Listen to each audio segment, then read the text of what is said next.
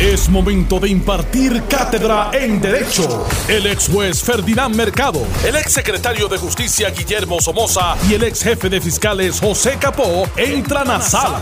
Todos de pie, porque a continuación arranca el podcast de Ante la Justicia. Muy buenas tardes, Puerto Rico. Esto es Ante la Justicia. Soy Alex Delgado y está con nosotros el ex juez Ferdinand Mercado. Buenas tardes, Ferdinand. Muy buenas tardes, saludos a todos. El ex jefe de fiscales José Capó. José, bienvenido. Buenas tardes. Y Guillermo Somoza Colombani, el secretario de Justicia. Billy, buenas tardes, bienvenido. Saludos a todos y muy buenas tardes. Bueno, en las pasadas horas eh, Puerto Rico ha sido estremecido eh, por las imágenes de una joven que fueron publicadas en, en- en las redes sociales. Una joven que recibió una paliza de su exnovio eh, que le dejó prácticamente el rostro desfigurado. Eh, y pues este joven está en la libre comunidad, le impusieron un grillete y el temor de esta joven y de su familia, que de hecho tuvieron que mudarse del pueblo, creo que son de Aguadilla, tuvieron que mudarse tratando de huirle a, a- a este joven. Eh, el, el muchacho fue entrevistado, eh, me parece que fue por la compañera periodista Ivette Sosa en Telenoticias, y eh, admitió que sí, que, que fue que un momento se cegó y, y pues le di. En estado de No, no, no fue, tú sabes, pues, me cegué, pues.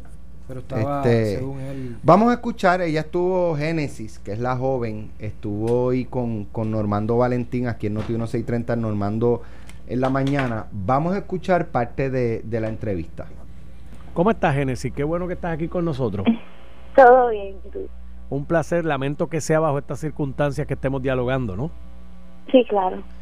¿Cómo, cómo te sientes en términos, ve- verdad, de cómo se ha podido manejar o qué has hecho para poder manejar eh, esta situación de, de violencia de género, de agresión hacia tu persona?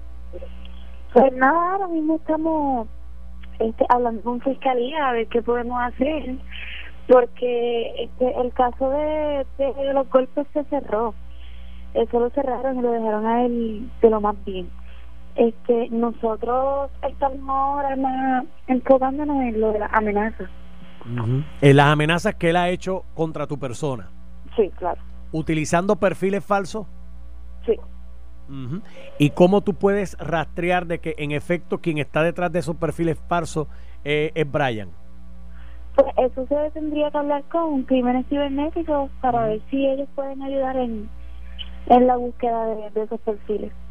¿Tu relación con Brian data de cuánto? Para poner en perspectiva para los amigos, yo sé que mucha de esta información ha salido públicamente, pero muchas personas están escuchando por radio ahora tal vez por primera vez. Mm. Pues nosotros estuvimos solamente tres meses. ¡Tres meses! En tres meses uno está de honeymoon, uno todavía está en la chulería, uno todavía está buscando, y este bambalante estaba dando golpes. Sí. ¿Cuándo comenzaron los golpes? Este fue esa vez que sucedió. Esa vez. ¿Y cuál fue el detonante? Porque Esteban Balán, o sea, eso fue un puño en, en la cara, ¿no? Fueron varios. Varios. Pues eso sucedió una noche que nosotros habíamos salido. Este Nosotros empezamos a discutir en un puesto de gasolina. Yo lo que digo es que me voy para mi casa, me siento en el asiento de atrás, él sigue discutiendo por el camino y de momento frena la guagua y empieza a darme en la cara. Y si yo no me tiro de la guagua, pues él me mata. Y como quiera, después de yo tirarme de la guagua, cuando me voy corriendo para mi apartamento, él me persiguió por toda la carretera y me dio varias veces en la carretera. Válgame Dios. Por una discusión. ¿Se puede saber cuál fue el detonante de la discusión? Eso no excusa lo que ocurrió, pero obviamente uno quiere saber, wow, ¿qué fue lo que eh, provocó ese arranque de cólera? Pues él dijo que él estaba diciéndome que yo estaba con otra persona y yo lo pues yo seguí diciéndole que no. Lo que Con que tres meses había ese reclamo. Ajá. No, la verdad que... ¿Y dónde tú sacaste ese elemento, este Génesis? ¿Cómo? ¿Dónde tú sacaste ese elemento? ¿Dónde tú conociste a Brian? Yo lo conocí en la universidad. Ah, él entró, a- pero iba a los salones. Pues yo lo conocí en 2017. Ujú. 2017 se conocieron, pero entonces empezaron a salir cuando? En junio, julio, más o menos, Junio, julio de ese año. O sea, del año pasado. del año pasado, del año pasado. Wow, ¿te frustra la manera en que las autoridades están manejando este caso? Me frustró la manera que manejaron el caso de los golpes. Estamos ahora, por lo menos, me están ayudando un poco más en, cuestión de lo de las amenazas. Y Luego de que salió a la luz pública a través de los medios. Sí.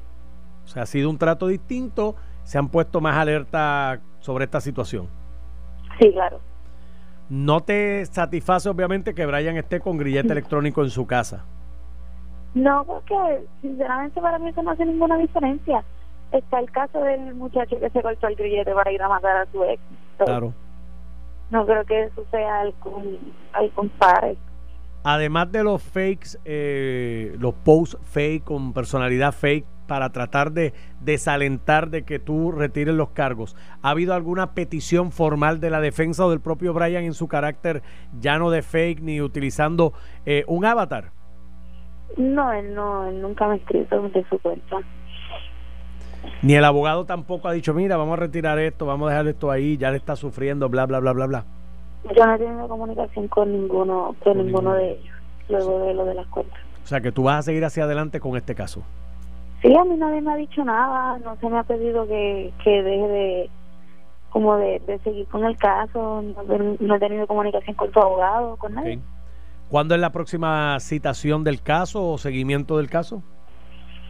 Pues este, ahora mismo tengo que esperar a que en fiscalía verifiquen unos papeles y ellos sabrán cuándo sería. Ellos te van a llamar. me está llamando. Muy bien. Génesis, gracias por estar aquí con nosotros en la mañana de hoy. Bueno, eh, e, ella es una joven, eh, ¿verdad?, que ha tenido que recurrir a, a, hacer pública su tragedia, eh, su caso, porque las autoridades un poco se han desentendido eh, de lo que ella entiende es un acoso de parte de este joven utilizando cuentas fakes. Eh, o sea, él al parecer crea una cuenta en las redes sociales con otro nombre y empieza a hostigarla o... Pensando que con eso va a buscar un rastro de su identidad. Exacto. Este, pero entonces no es hasta que se hace público y lo recogen los medios tradicionales eh, que entonces las autoridades, no, no, sí, vamos a trabajar esto, vamos. Mira, este, este Alex, esto es una cadena de, de una tragedia, una cadena de errores, ¿verdad? Vamos por llamarlo de alguna manera porque según el relato esto ocurre en septiembre del, año 2019. Por eso es que ella dice que tres meses antes, junio y julio del año pasado, es que lo viene a vienen a o se formaliza la relación, ¿verdad? Y en septiembre ocurre estos hechos donde ella dice, pues como escuchamos todo, le da dentro y fuera de la guagua. ¿verdad? La persigue inclusive. Claro, pues tuve el, el, el rostro, como dejó el rostro de esa niña, la desfiguró en ese momento. Eh, aquí hay cosas que están claras del relato y cosas que no están tan claras. Me refiero a la secuencia de eventos. Ciertamente en aquel momento se emite, no sé si fue parte del, si se hubo aparentemente una erradicación de cargos criminales porque esto yo lo tomo con los comentarios que hace el presidente de la asociación de, la, de los miembros de la judicatura donde él relata que aquí en regla 6 se le sometieron unos cargos de tentativa de asesinato. Y violencia doméstica. Y violencia doméstica. Debemos presumir entonces, por las informaciones, ¿verdad? cuando las unimos, de que en adición se expidió una orden de protección. Orden que, se, según esta, este, la ley, o los alguaciles diligencian la misma o la víctima lleva la misma al cuartel donde reside para que sea diligenciada. Diligenciada significa para que la policía localice a este individuo y le haga entrega para que sepa que una de las partes, en este caso la joven, ha presentado una orden de protección y que se ha emitido ex parte, por una sola parte. Que ahí, además de entregarle la orden diciendo que entra en vigor y se le da una cita a esta persona para que comparezca, para que el tribunal lo escuche. Y luego de escucharlo, determina si mantiene viva la orden de protección que ha emitido eh, a prima facie, la modifica o la elimina. Ese proceso no fue hasta diciembre, según el relato que da la noticia, que es que se hace la gestión, gestión para notificar esa orden de protección tres meses después. En el interín, ella comienza, y como bien tú señalaste en el relato de la noticia, Alex, empieza a recibir amenazas eh, a través de cuentas fake en Facebook. Cuando, obviamente ese tipo de amenaza no se puede tomar en consideración como una violación a esa orden de protección, o sea que no puede tener contacto con ella, porque esa orden en ese tiempo nunca fue notificada al peticionado, a este joven, para que, para que él tuviera conocimiento que se había expedido una orden. Probablemente lo sabía, pero oficialmente el tribunal tiene que tomar en consideración la notificación que se le hace a esa persona para entonces poder eh, asumir de que está notificado y le aplica y cualquier violación a esa orden conlleva desacato más un delito adicional. Y el delito es grave. Y es un delito grave. Además del 3.3, que es la ley de violencia doméstica en su modalidad de amenaza. Tiene que salir todo esto a relucir, que esto comenzó, si la mente no me falla, desde el lunes, martes pasado.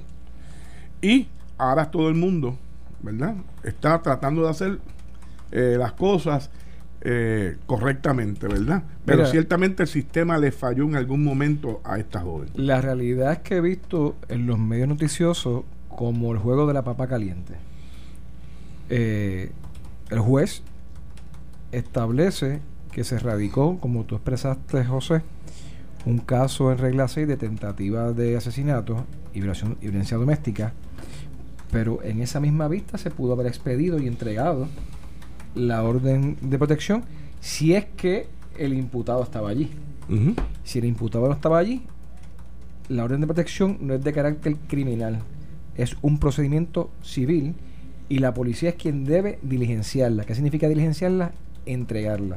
Por otro lado, se establece en el comunicado que vi de Noticel que para la semana entrante eh, se dicta sentencia de esos delitos de, que se radicaron en septiembre. Y dice el juez que solamente ellos están aptos para escuchar la prueba, determinar o reclasificar, reclasificar delitos a base de un acuerdo que lo hace la fiscalía con la defensa y también se involucra a la policía por no haber diligenciado a tiempo. Es importante establecerle a, a los amigos y amigas que nos escuchan que el Departamento de Justicia, en casos como este, tiene compensación a víctimas de delitos pero más bien lo que aplica a esto, tiene una técnica a víctimas de delitos que la acompaña en todos los procesos, la ayuda, le da apoyo de toda índole, apoyo moral, apoyo de que le explica cuál es el proceso. Y acompañarla también. Y, correcto, y también pueden utilizar psicólogos y psiquiatras para sanar y que ella pueda ventilar todo este proceso. Mira, este caso realmente desde el punto de vista del estrado, no, no, no, no de la fiscalía o, o, la víctima o la policía. el estrado para mí está confuso. Y está confuso porque la información que se vierte no me hace sentido. Pero vamos a partir de la premisa, Ferdinand, que el juez creo que dice de la información que ha recogido o sea, aparentemente no ha tenido... Que ha verificado, no, pero... No ha, podido corroborar. Recopilado. pero la ha recopilado de, tribunales. Pero es que no hace sentido como tú dices. Y no hace sentido. Y, no hace sentido por, por las expresiones. Primero, la joven en la entrevista dice que el caso de violencia doméstica original, el de septiembre, que es cuando se radica la tentativa de asesinato y el caso de violencia, que debo entender que es maltrato agravado lo que, lo que se le...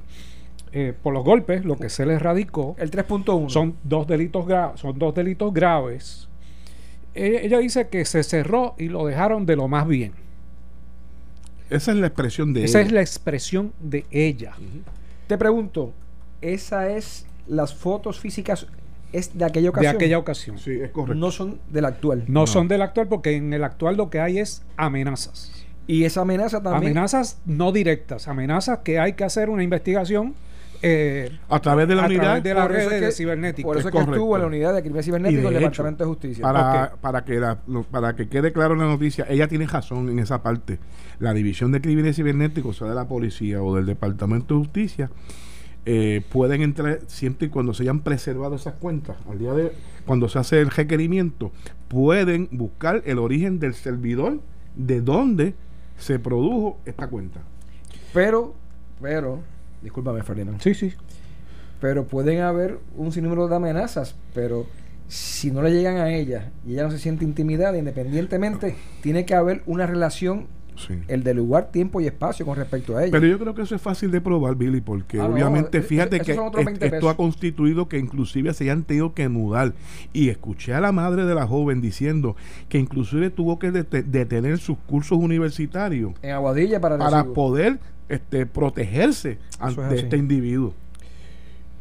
Ahora, ellos fueron a la policía para, porque cuando tiene que protegerse de este individuo es después de los hechos de septiembre. Si es después de los hechos de septiembre, tenía que comparecer a la policía inmediatamente antes de irse de, de- su residencia, ¿no? Y de haberlo hecho así, pues hubiese habido una notificación donde la policía pudo haber llevado nuevamente al tribunal al, al individuo, ya por las amenazas. Pero claro, por eso digo que esto es confuso, porque ella dice que se cerró y salió de lo más bien. Sin embargo, el individuo anda con grillete por aquellos hechos. Se habla de que tiene una sentencia suspendida de un año. No puede haber, tenido una sentencia suspendida de un año en una tentativa de asesinato y en, una, y en un caso de maltrato, de violencia doméstica. Lo más que puedo pensar es que aplicó algún desvío en el proceso y que el individuo estaba bajo grillete, pero eh, cumpliendo con una medida de desvío, partiendo de la información que nos da el, el juez en términos de que hubo un aparente Un acuerdo, acuerdo. desde el acto de regla 6, lo que es inusual, porque usualmente el arreglo- el- lo- los acuerdos se hacen eh, para, eh, para la vista preliminar. Yo lo que pienso, Ferdinand, es que desde regla 6 parece que alguien anunció, no sé si compareció con un abogado o el individuo dijo que se iba a declarar culpable, pero no es que vaya directamente, como tú bien señalas, tendría que renunciar a, a la próxima etapa, que es la vista preliminar, ahí sí hacer la renuncia oficial y pedir al tribunal que Pero lo evalúen. Tuvo que Yo- haberlo hecho, yo- porque, porque ha pasado tiempo extra suficiente desde septiembre para haber renunciado a la vista preliminar o que se haya celebrado la misma y si está para sentencia, como se dice eh, en, en otra de, las informaciones, pues obviamente ya atravesó ese proceso y mi pregunta y parte de la confusión es, ¿está para sentencia porque incumplió con el desvío o está para sentencia porque nunca se acogió al desvío? ¿Bajo qué mecanismo está? O sea, hay eh, información que, y digo, no se lo pido a los periodistas porque desconocen, desconocen eh, los procesos judiciales, pero obviamente eh, crea una confusión y la expresión de ella de que el caso se cerró crea más confusión porque ella es la víctima de ese proceso y ella debe estar eh, orientada y conocer qué es lo que está pasando. Cuando vengamos de la pausa, voy a expresarle, yo de camino ayer bien temprano, escuchando eh, la radio y las noticias, me percaté de que decían que había ayer una vista en Arecibo y no era una vista, era una entrevista De la fiscalía. la fiscalía número uno. que continuaba hoy. Correcto. Y número dos, entiendo que esto ocurre porque una prima de ella envía en las redes sociales la foto que hoy muy bien se publica y que todos estamos consternados con ella de la desfiguración de la cara. Y no sé, es que como que mueve, jamaquea el palo. Estás con, eh, ¿Verdad? Eso fue así. Así que habiendo dicho eso... Es la que la subió la, la- la- el Sí, retrato y es trae a la luz pública gente, el entonces es que se mueve esta maquinaria y diferentes profesionales establecen, no, este fue culpa de fulano. Esto no es cuestión de establecer culpa, es cuestión de que el proceso Mm. se haga correcto y se haga bien. Me parece que esta es una de las, de las instancias para evitar toda especulación y que se pueda entender claramente el tracto de este caso de septiembre al día de hoy, como tú bien señalaste, esta incongruencia o, o deficiencia que tenemos de información, de que yo creo que el Departamento de Justicia a través de la Fiscalía puede explicar el orden cronológico, el tracto, para estar claro y cada uno sepa la responsabilidad, quién asumió y quién no la asumió. Bueno, vamos a hacer la pausa, regresamos en breve. Vieron que le echaron más de tres años a Roger Stone, el pana, el mingo de, de Donald Trump. Estamos en conteo regresivo. Regresamos en breve. ¿Oíste? Estás escuchando el podcast de Ante la Justicia de Noti1630.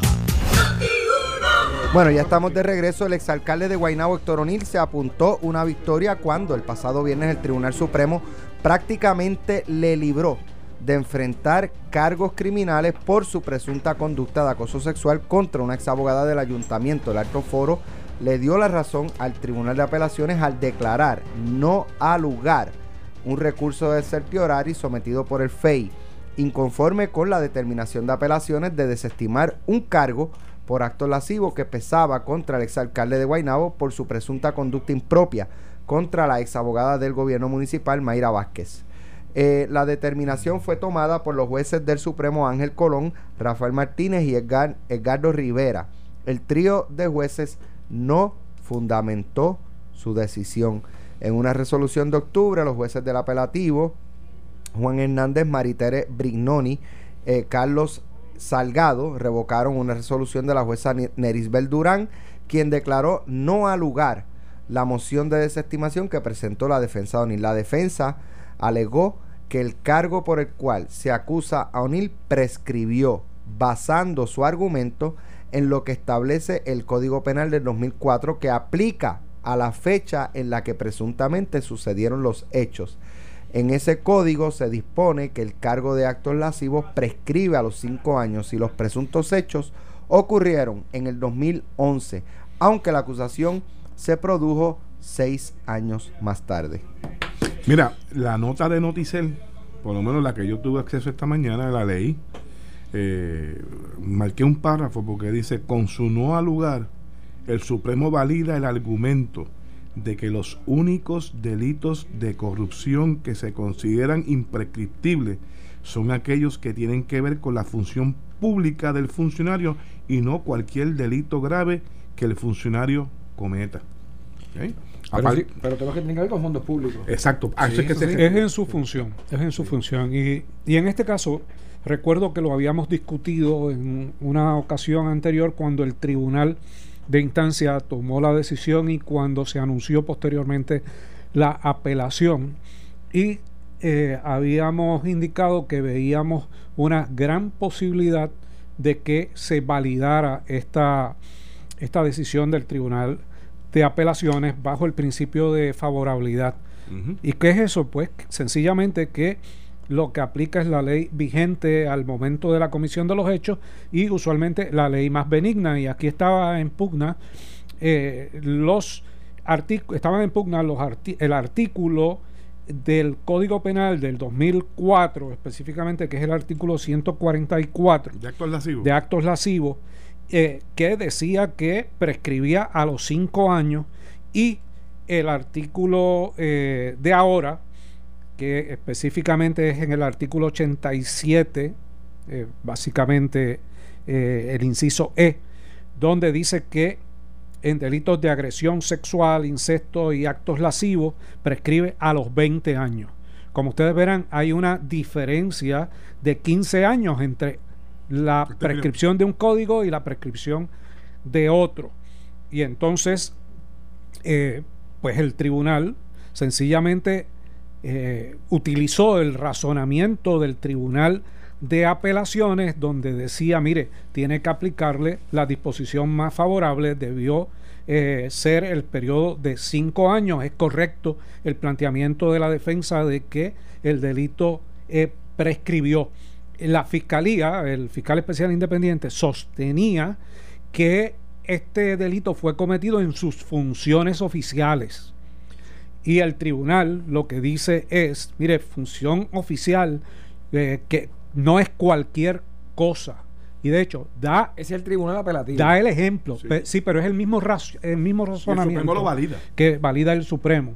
Pero en 2 esta- a 1. Pero en esta ocasión este, no entraron a verlo. No porque, No, por porque es un cerciorari, pero es, pero, pero en estricto derecho lo que hace al darle no al lugar al cerciorari es validar el razonamiento escrito del tribunal de apelaciones. El tribunal de apelaciones utiliza, si no recuerdo mal, al final de su eh, sentencia, eh, el caso donde dice, mire, si un fiscal, utiliza el caso de un fiscal, si un fiscal eh, comete un homicidio involuntario, que es un delito menos grave y aplicaría el mismo principio de, en este caso, en este caso es menos grave que, ese- que era eh, de uno, unos prescriben al, al año y otros a los cinco años.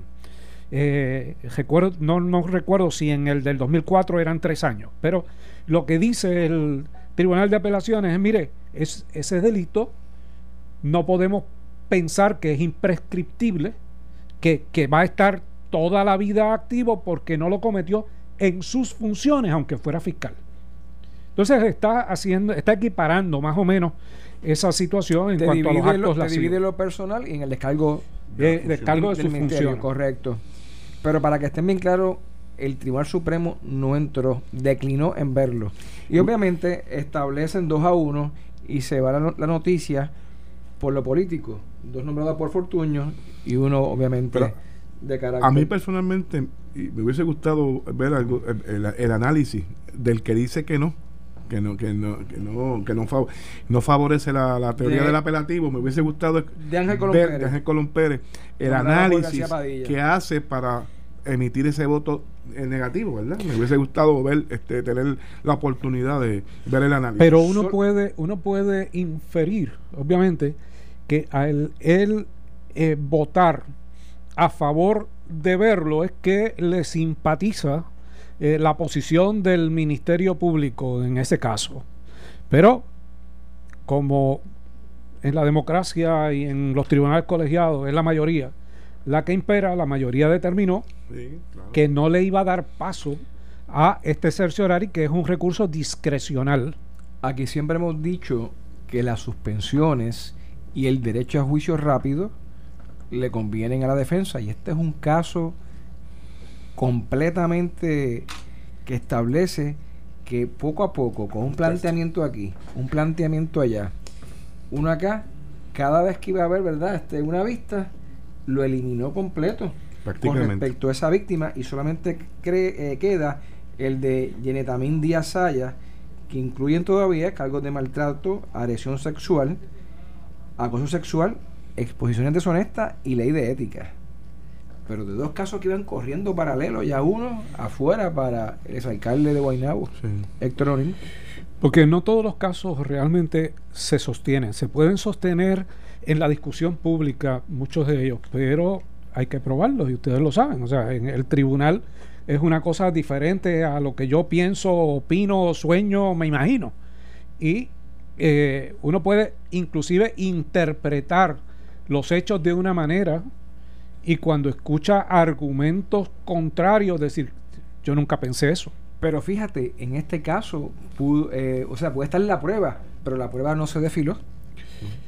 Todo fue por tecnicismos legales a base Bueno, de la... Bueno, la prueba No, se no. desfiló en etapas anteriores. Sí, pero no más allá de razonable. Claro, claro. O sea, no por tecnicismo, sino por disposiciones legales. O sea, la prescripción en este caso es un planteamiento que se hace porque la ley lo permite y no se desfila la prueba. Eso no significa que sea culpable o no culpable, porque no hemos tenido la oportunidad ni tendremos la oportunidad de, ver el desfile de prueba en sus De méritos. méritos.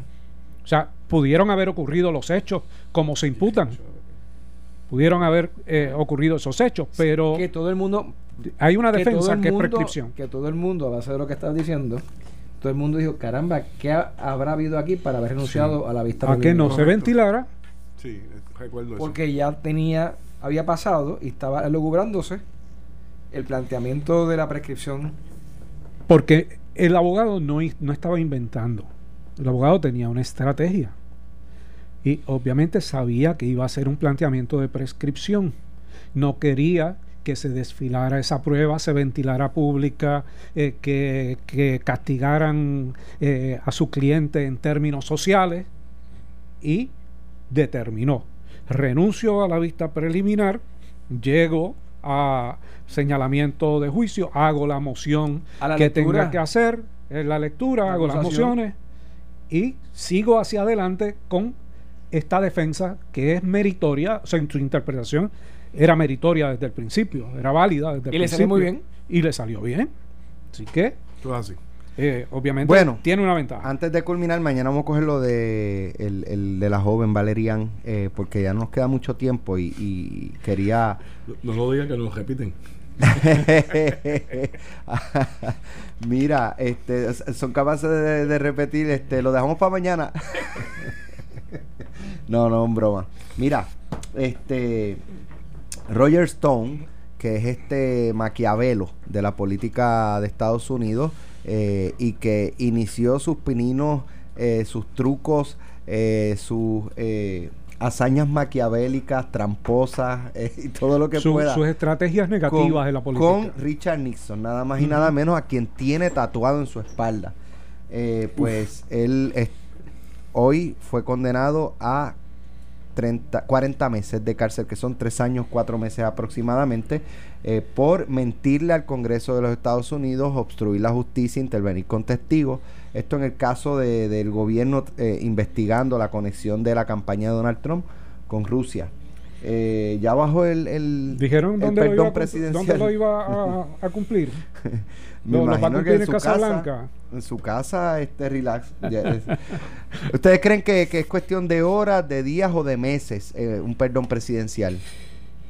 Yo pienso que está. Lo dejarán para después de las elecciones. Yo no puedo adivinar el día, ¿verdad? Pero, parece que está latente. yo voto por después de las elecciones. Sí, probablemente, probablemente después de las elecciones. O sea, que estará un ratito guardado. Más tarde o más eh, eh, temprano, la probabilidad de que ese indulto se dé es bien alta. Sí, estará hecho, eh, en protección. Trump lo ha, lo, ha defendido públicamente. De hecho, digo, el presidente tiene todo el tiempo para hacer este, porque es un, poder que emana, ¿verdad?, que se le da. Pero creo que hace una semana emitió siete, o seis o siete indultos. Sí, incluyendo el ex gobernador de, Illinois, si no me acuerdo. Sí. Si, no recuerdo Así que es cuestión de, de, tiempo este para que el presidente Donald Trump, eh, ¿verdad? Le, le, otorgue ese perdón presidencial, eh, que es prácticamente... ¿Qué mensaje, eh? Borrón y cuenta nueva. Del link que, yo nunca, aquí nada nunca ocurrió. Nunca ocurrió. De hecho, en el, caso más llamativo fue el de Gerald Ford con Nixon. Correcto. Que lo, lo perdonó hasta de, lo que pudiera saber. O sea, está perdonado, punto. De, de, de, lo que haya hecho y de lo que pueda. en el caso de Gerald Ford fue bien interesante porque. Le costó las eh, elecciones. sí, le, cortó las, le costó las elecciones pero fue un acto también de agradecimiento eh, fuerte en el caso de, de, Ford y lo que hizo fue que evitó la radicación de cualquier cargo. O sea, algo que, que usualmente no se hace, usualmente los indultos se dan de lo que tú hiciste después de que te acusan después de que te acusan pero él entendió que para el beneficio de la nación norteamericana era mejor el correrse el riesgo político y proteger la figura del presidente. Y eso fue lo que hizo. Se corrió el riesgo político y perdió. Algo que no protegió Nixon. Nixon nunca pensó en eso, Nixon pensó en él, pero Nixon era brillante. O sea, Nixon era un presidente sumamente inteligente, sobre todo en política internacional. Si Nixon no hubiese le, tocó la época, final de la guerra de Vietnam. Sí, pero y, si no hubiese sido eh, descubierto en su escenario de Watergate, yo creo que la historia hubiese sido distinta en los Estados Unidos. Y era una cuestión, Watergate era una cuestión de espionaje a, la, a los headquarters, a, la, a las oficinas centrales del Partido Demócrata. Sí, sí, sí. que lleva el edificio el nombre. Correcto. Agarraron allí a los... a los espías y después nadie quería hablar y... Eh, hasta que uno habló. Cualquier... ¿Hasta que qué? Hasta que uno habló. Exacto, exacto. Así que, y digo, y comenzó en parte también gracias a, la labor periodística de dos periodistas de el Washington Post. Hay una película que se llama All the President's Men, que es muy buena, este, y un poco refleja ahí lo que ocurrió a nivel Si- periodístico. Si fuerte fue la situación de- de- del espionaje, peor fue la situación, que es lo que lleva todo esto, a la mentira, a la obstrucción de la investigación, que, que- que es lo que le sigue a este tipo de acción, ¿verdad? Que fue lo que estuvo más fuerte todavía. No, ese, ese que está ropo con la bandera americana, ese es Mario. MP, MP, MP. ¿estás ready? No, eh, eh, la audiencia que esté ready para escucharte. Esto fue el podcast de Noti 1630. Ante la justicia. El único programa en la radio con un Dream Team de expertos en derecho. Dale play a tu podcast favorito a través de Apple Podcasts, Spotify, Google Podcasts, Stitcher y notiuno.com.